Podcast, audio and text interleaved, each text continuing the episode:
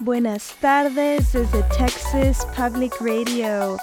Yo soy Carla González con las noticias de todo el estado de Texas. Pablo de la Rosa regresará nuevamente en un próximo episodio. Gracias por acompañarnos. La ciudad de Nueva York está demandando a 17 empresas de autobuses por transportar a más de 30.000 personas migrantes desde la frontera por órdenes del gobernador de Texas. La ciudad de Nueva York pide 700 millones de dólares en daños según la demanda presentada el jueves. Las empresas de autobuses están ubicadas en Dallas, El Paso, Houston, Laredo y San Antonio. El alcalde de Nueva York, Eric Adams, afirmó en un comunicado que estas empresas son responsables de llevar a cabo el plan de transportación de personas migrantes del gobernador Abbott. La oficina del gobernador se negó a responder preguntas sobre la demanda. En un comunicado, el gobernador calificó la demanda como infundada y afirmó que las personas migrantes eligieron por su cuenta viajar a la ciudad de Nueva York.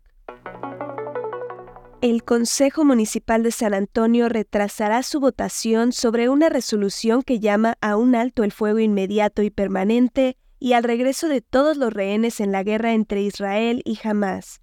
La votación estaba programada para el 11 de enero, pero ahora se llevará a cabo en algún momento de febrero. Una de las organizadoras que lideró el esfuerzo para programar la votación no está contenta. Maureen Kaki, la fundadora de San Antonio for Justice in Palestine y una de las organizadoras que lideró el esfuerzo para programar la votación, dijo que estaba decepcionada de que la votación se retrasara, pero que la coalición continuará haciendo lo que pueda.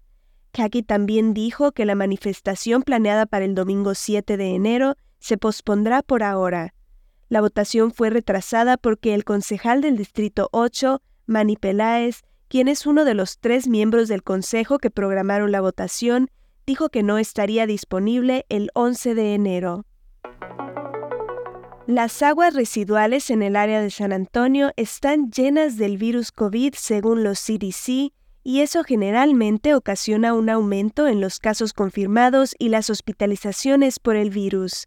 Este es el segundo aumento más alto de COVID en aguas residuales desde el inicio de la pandemia y el doctor Jason Bowling, especialista en enfermedades infecciosas de UT Health San Antonio, dice que los casos también están aumentando constantemente a nivel local.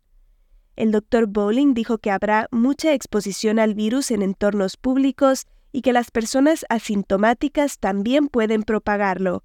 Bowling recomienda usar una mascarilla bien ajustada en lugares públicos para reducir el riesgo de contagio. Un derrame de petróleo causó numerosas quejas sobre un olor similar al gas en la región costera de Texas ayer jueves.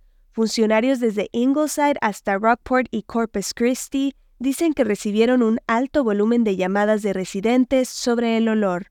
El condado de Goliad recibió más de 30 llamadas reportando síntomas relacionados con el olor, como dolores de cabeza, náuseas y ojos irritados.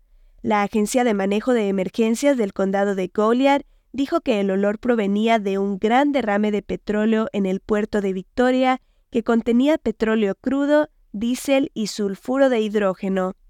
La Comisión de Calidad Ambiental de Texas está investigando y el condado de Goliad emitió una advertencia temporal que sugiere a la población quedarse en casa y tratar de no salir por precaución.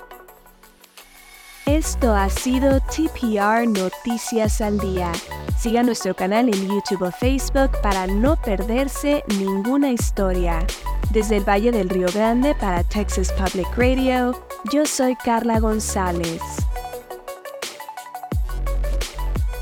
Con el equipo de investigación especial más grande de Texas, hemos recuperado más de 13 y medio millones de dólares, protegiendo a negocios como el suyo. Somos un socio luchando contra el fraude en la compensación para trabajadores. Su negocio es más seguro, más fuerte, mejor con Texas Mutual.